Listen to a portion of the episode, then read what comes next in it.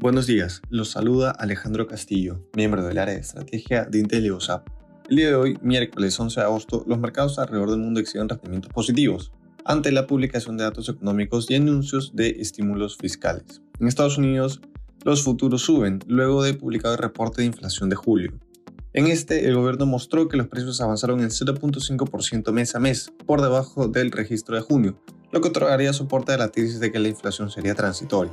Además, la inflación subyacente estuvo por debajo de lo esperado. Por este motivo, los avances son liderados por las acciones tecnológicas. Por otra parte, el Senado aprobó el paquete de infraestructura por un billón de dólares ayer, lo que elevó el optimismo de los inversionistas. El Senado también aprobó un presupuesto de 3.5 billones de dólares durante la madrugada, con una votación ajustada de 50 versus 49. Sin embargo, aún deben aterrizar este nuevo paquete en medidas concretas, aunque la intención es que atienda la situación financiera más complicada de algunos hogares, otorgue incentivos a la educación y atienda problemas con el cambio climático. En la eurozona, las principales bolsas del bloque continúan mostrando ganancias. Los temores de una menor actividad económica debido a la variante Delta han limitado las ganancias, pero datos de alta frecuencia muestran que la demanda interna continúa robusta.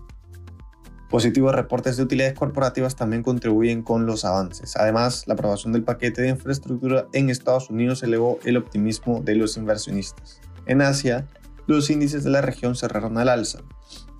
El Hansen culminó con ganancias impulsado por el sector financiero, mientras que los inversionistas incrementaban las apuestas por una mejora en sus ratios financieros. El incremento en las tasas de interés alrededor del mundo también contribuyó con este avance. Por este motivo, el Nikkei japonés también exhibió ganancias.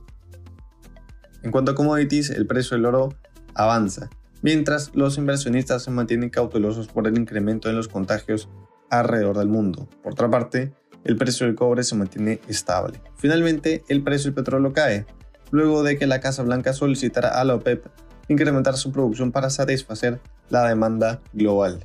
Muchas gracias por escucharnos. Y si tuviera alguna consulta, no duden en contactarse con su asesor.